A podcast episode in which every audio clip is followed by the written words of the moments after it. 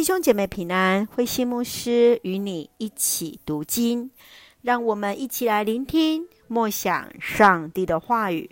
路加福音二十三章一到二十五节，耶稣被判死刑。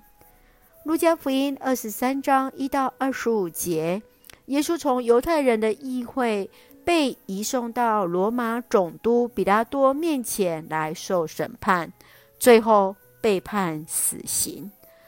从总督比拉多、西利王，再回到比拉多。原来，原本的犹大议会对耶稣的审问，是在于罗马政府给予犹太人有宗教权的一个判决权。对于耶稣的判决，亵渎上帝是无法构成死罪的。因此，他们为要杀害耶稣。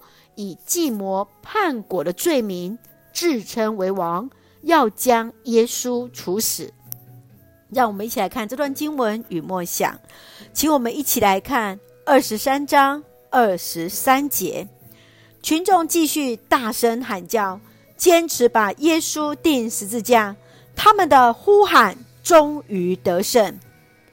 犹太人在罗马统治之下的罗呃犹太人的议会是无法判人死刑的，因此耶稣被带到了罗马总督比拉多的面前，控诉他煽动叛乱，自称为王。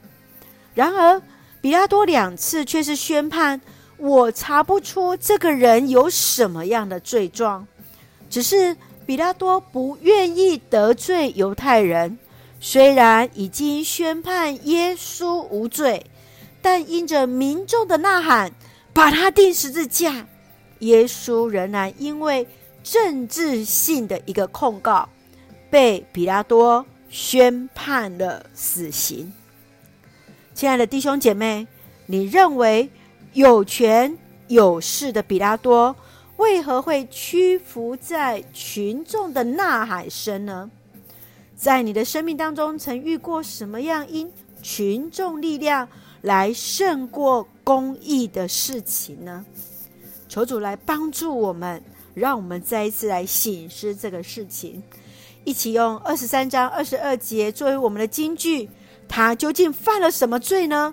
我查不出他有该死的罪状，我要叫人鞭打他，把他释放了。主来恩待我们，来看见耶稣原来是被看为没有罪的啊！一起用这段经文来作为我们的祷告。亲爱的天父上帝，谢谢主恩待赐福我们，使我们从主的话语与主连结。当我们面对社会的不公义时，使我们将一切都交托于你，求主掌权带领，确信主有最好的心意与带领。感谢主爱我们，赐福弟兄姐妹身心灵健壮。求主赐福我们的国家台湾，有主的掌权，使用我们做上帝恩典的出口。感谢祷告是奉靠主耶稣的圣名求，阿门。